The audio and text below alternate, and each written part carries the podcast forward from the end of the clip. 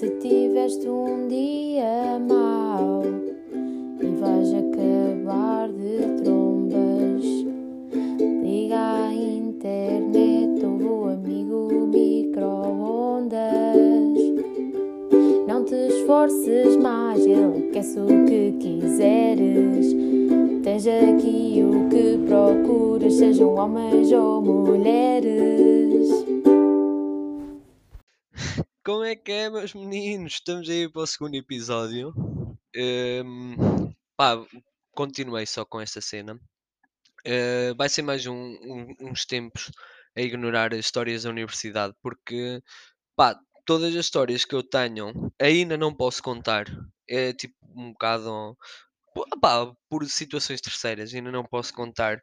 Então, o que eu vou tentar fazer é falar tipo um bocado da vida universitária que eu tenho levado. Hum, beber, já, isso vocês já sabem, mas está a chegar agora ah, as semanas dos exames. Então, pronto, a chegar aí os exames e o que é que eu posso dizer sobre mim próprio nestas semanas que antecipam os exames? Pá, ainda estou vivo. Estou vivo e eu acho que isso é uma vitória para mim. Porque eu pensava que ia morrer eh, quando eu comecei a estudar, eu pensava que ia morrer. hum, a causa principal seria de tanto chorar. Tipo, eu chorava bué, o meu corpo desidratava e eu morria desidratado. eh, foi a primeira causa que eu pensei. E, e pronto, não é? Sabem aquela frase do o curso faz-se no recurso? É tipo aquele meme do At first I was like, bro, o curso faz-se no recurso as a joke, but now I don't think it's a joke anymore. Eu acho que é mesmo é isto que define. Isto é que vai definir tipo. Mas isto é, se eu conseguisse quer fazer num recurso. Se eu conseguir fazer num recurso, eu tipo, já fico bem feliz. Ahm, mas já, tenho tido expectativas baixas. Tenho, tenho lançado ah, só para fazer três. Três em época normal, três, três cadeiras em época normal e um gajo fica feliz. É o que eu tenho tipo, pensado para mim. Não vai acontecer. Eh, não estou muito confiante que aconteça. Mas, pá, também quem faz em 4 faz em 5, não é? Quem acaba com 28 acaba com 29. Também não é, não é por aí. Eh, mas pronto, o que é que eu vos vim a falar? Opa, nesse episódio, eu por acaso acabei o, o, o episódio anterior. Pronto, tive aquela, aquela talk antes do- das rúbricas e tal.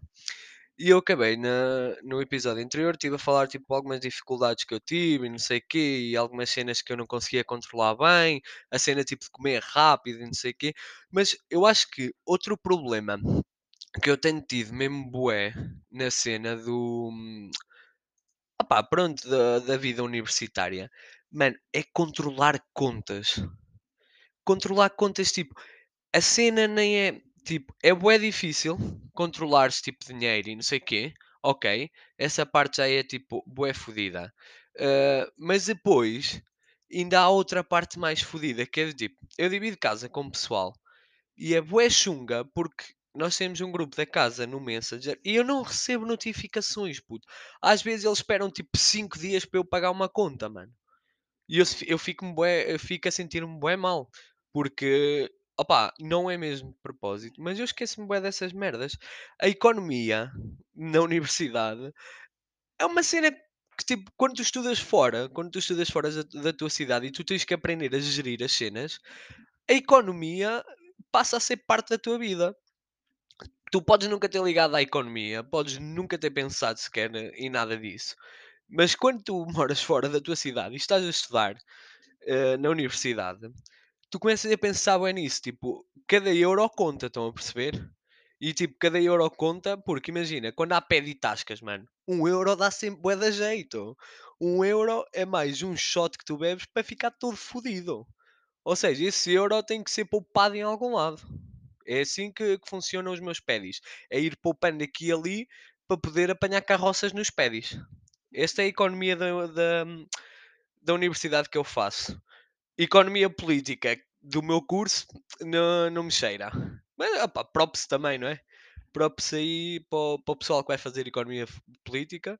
Fico muito feliz por eles, de coração. É uma cena que eu desejo a toda a gente, é que faça economia política. Eh, e já agora a introdução, não é? façam só essas duas e eu acho que é, um, é uma vitória para pa, pa quem conseguir fazer as duas. Um, opá, mas pronto, era, uma cena que eu também queria falar.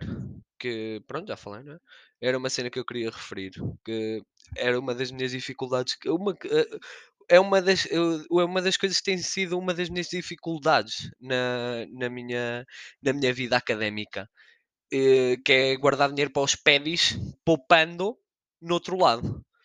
Isso é muito bom na tal questão da comida. Por exemplo, se eu comprar latas de atum e cenas para comer rápido, que não são caras, já ganhei uns euros para poder beber mais no pedi. Mas pronto, é- era só isto. Estava só a ensinar-vos uma tática eh, para quem gosta de pedis, não é? Há quem não beba também. Eh, não julgo, não é? Mas perdem grande parte da, da vida académica. Não é preciso beber para, para ser feliz e para te divertir. Não, mas ajuda, puto. Também não sejas assim. Não, não penses que, que não ajuda. Mas pronto, vamos lá passar para, o- para, o- para a primeira rúbrica, para o treinador não joga, que é para também não estender isto muito e para vocês não se fartarem de ouvir a meio, não é?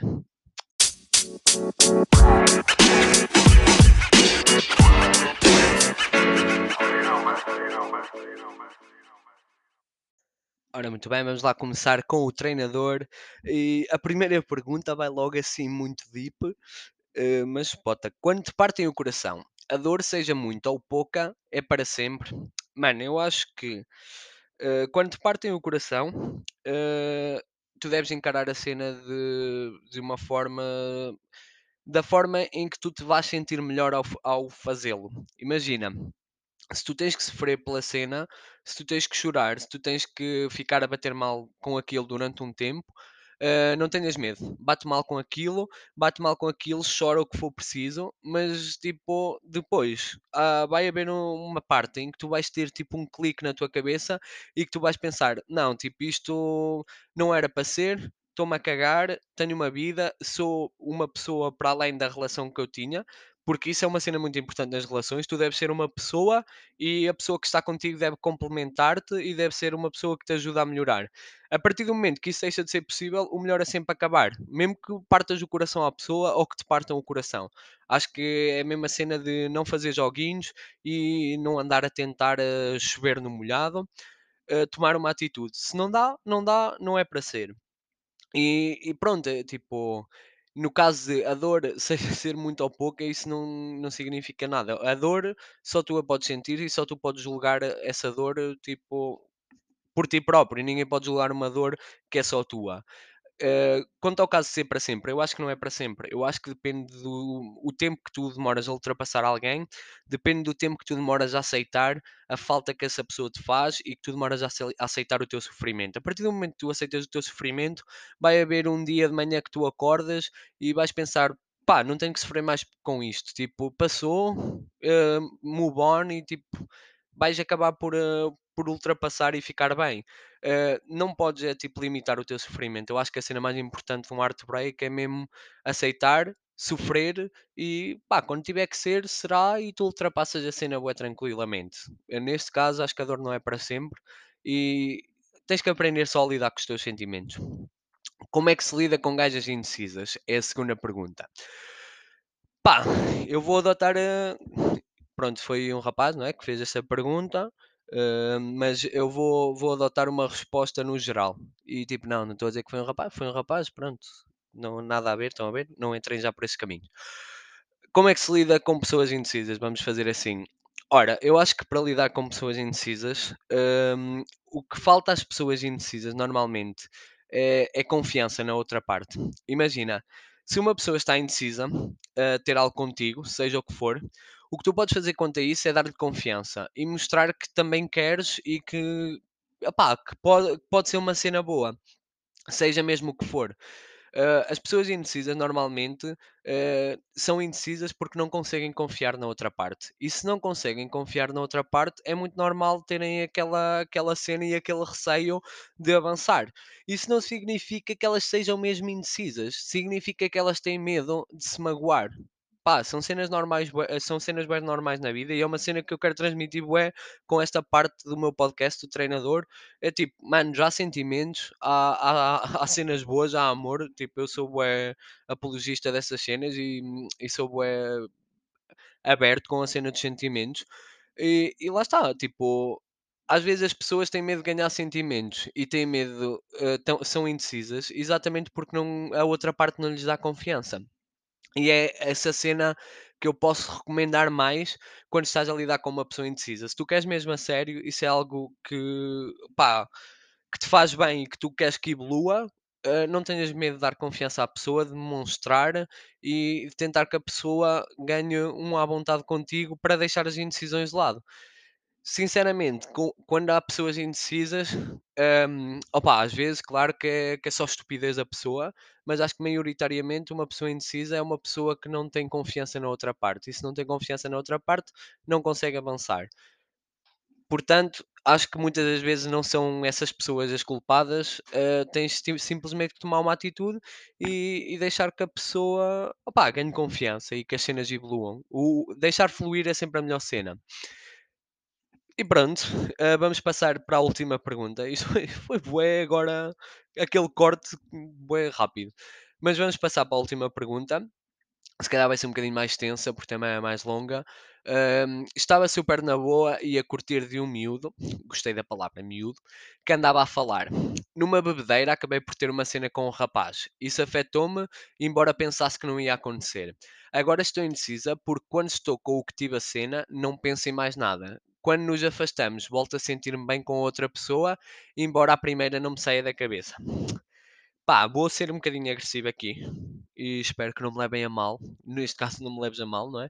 Mas vou ser um bocadinho mais agressivo aqui porque o que eu acho que acontece é que se calhar a pessoa que tu tiveste a cena, não pensasses que fosse, não pensavas que fosse uma pessoa tão importante na tua vida nessa parte afetiva e acho que não sei que tipo de cena é que vocês tiveram, mas houve uma relação e um afeto que vocês tipo tiveram durante essa cena e que está a deixar confuso. Mas o que eu acho é que se tu, se tu só te voltas a sentir bem com a pessoa que falas quando te afastas daquela que tiveste a cena, Pá, sinceramente, acho que é óbvio aqui quem é a pessoa que tu preferes e quem é a pessoa com quem tu queres estar.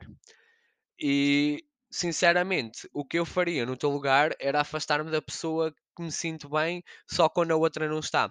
Porque, eh, sinceramente, acho que isso é um bocado de carência.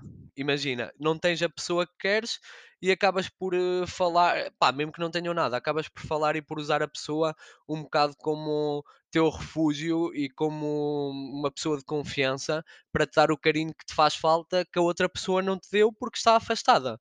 E tipo, andar nesse vai bem de afastar e, e vai vem, tipo, num dia eu quero, no outro dia afastamos e já não temos a cena e estar ali uma pessoa no meio, sinceramente é das piores coisas que pode acontecer, eh, tanto para ti como maioritariamente para a pessoa que anda ali no meio, porque nunca vai saber se as cenas vão evoluir ou se tu, tu- se tu algum dia te vais, se tu, se tu algum dia te vais resolver. Portanto, sinceramente, eu, se fosse a ti, não teria medo de falar eh, os meus sentimentos à, à pessoa que tiveste a cena, de abrir o jogo, mas acima de tudo, eu acho que é daqueles casos que tu tens que deslargar eh, a mão da pessoa que está ali só para preencher a tua carência. E foi assim o treinador. Acho que hoje fui mesmo conciso e umas entradas a pé juntos ali no meio também, mas pá, não nos vamos alongar muito, senão vocês depois não ouvem. E vamos passar já para a Universidade da Vida.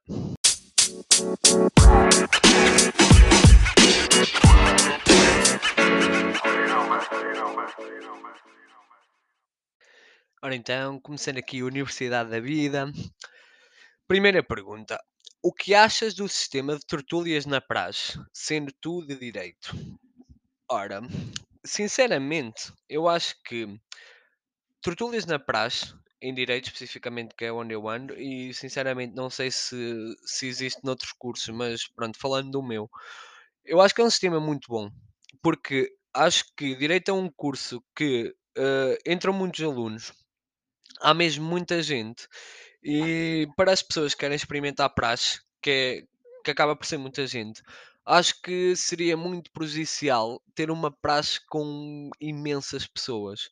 Eh, imagina, todos os calores de direito, não sei quantos é que são este ano, mas imaginemos 300, 400 pessoas a ter praxe ao mesmo tempo. Primeiro, acho que era muito difícil isso acontecer.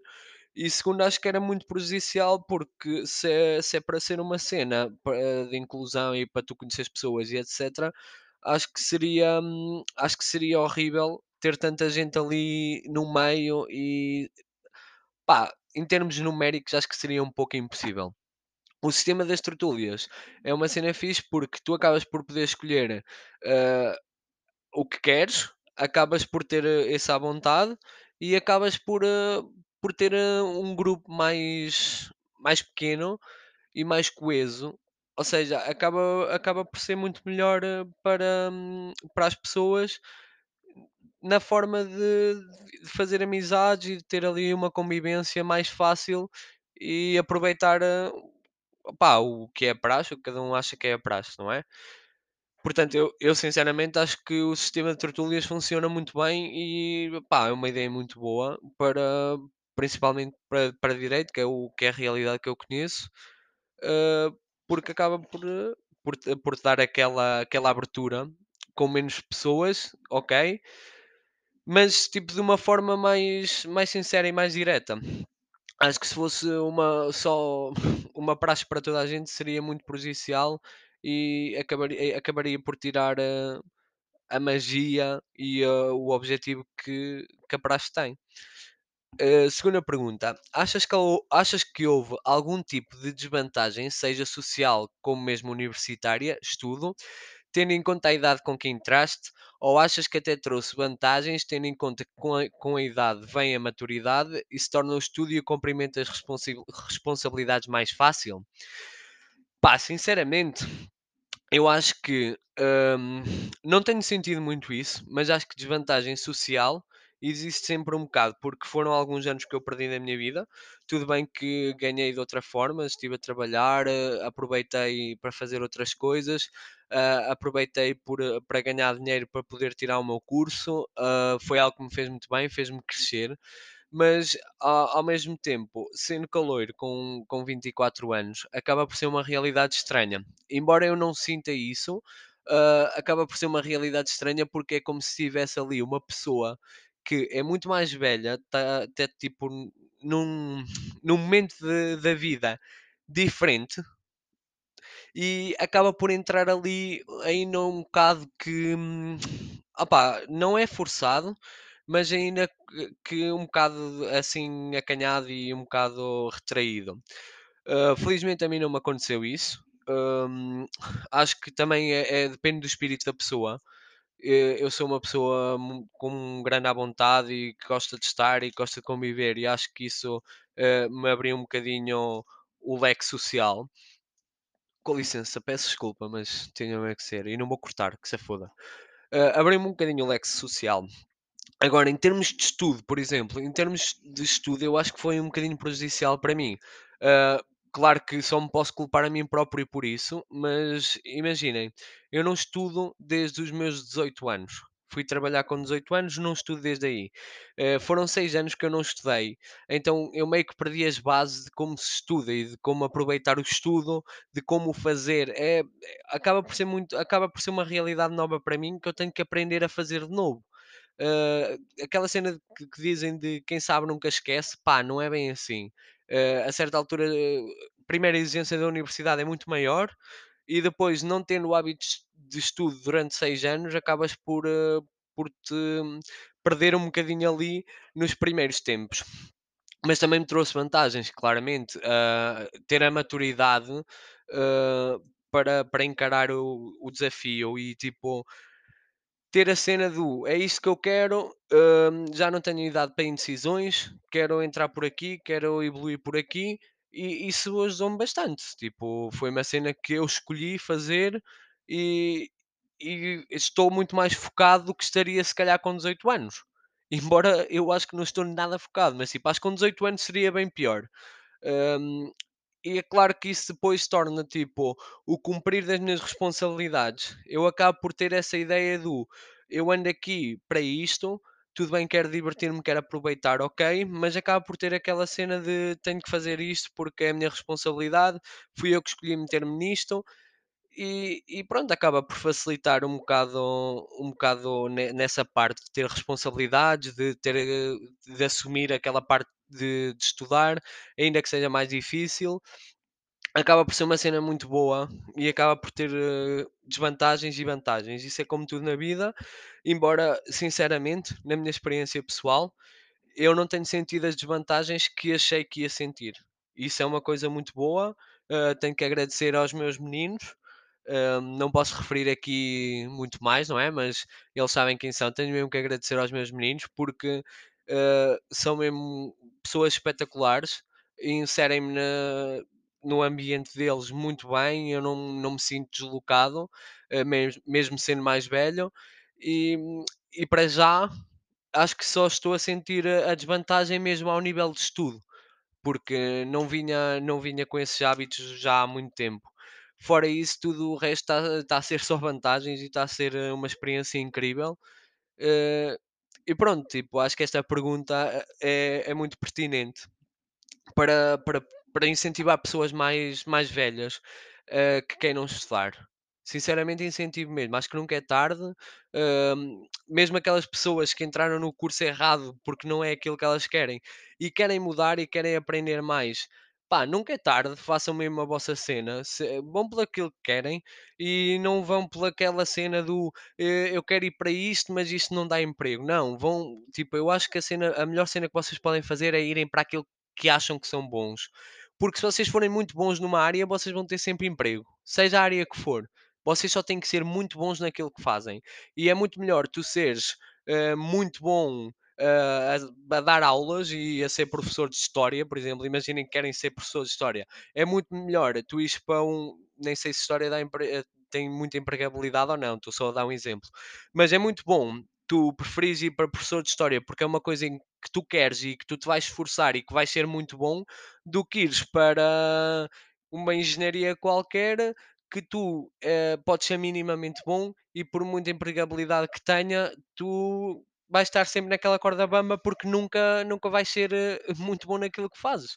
Ou vais ser, mas tipo, vai demorar muito ah, a que isso aconteça. Portanto, o que eu aconselho mais é tipo, se quiserem voltar a estudar, voltem a estudar. Se tiverem que mudar uma vez, mudem uma vez. Se tiverem que mudar duas, mudem duas. Pá, depois de duas também já começa a ser um bocado fedido. Mas, opá, vão pelos vossos sonhos e vão pelo aquilo que, que são bons. Não, não se limitem porque alguém vos diz que, que não dá ou que não há emprego, que não há, não há saída. Ah, vão por aquilo que são mesmo bons e que acreditam que- que- em que se veem ne- nessa profissão no futuro. Acho que é a experiência que eu posso dar com a maturidade que tenho agora, sendo mais velho e entrando na universidade, é o que eu posso transmitir hum, às pessoas que me ouvem, caso haja alguém que esteja na mesma si- situação e queira apostar em voltar a estudar. Pronto, acho que foi isto, não é? Foi o, o amigo micro-ondas 2. Eh, queria pedir desculpa só às pessoas que estão tristes por não haver histórias. Pá, mas as minhas histórias hum, envolvem muita coisa que Pá, fatores externos que, que não, não vou divulgar e que não posso falar muito, não é? Hum, então tenho que me limitar um bocadinho por uns tempos. Espero que não fiquem tristes, espero que gostem da parte do treinador, da parte da, da Universidade da Vida e opá, espero que continuem desse lado a ouvir. E já agora um beijinho para as Temis. Abraço. Se tiveste um dia mau e vais acabar de trombas, liga à internet ou amigo micro-ondas. Não te esforces mais, ele aquece o que quiseres. Tens aqui o que procuras, sejam homens ou mulheres.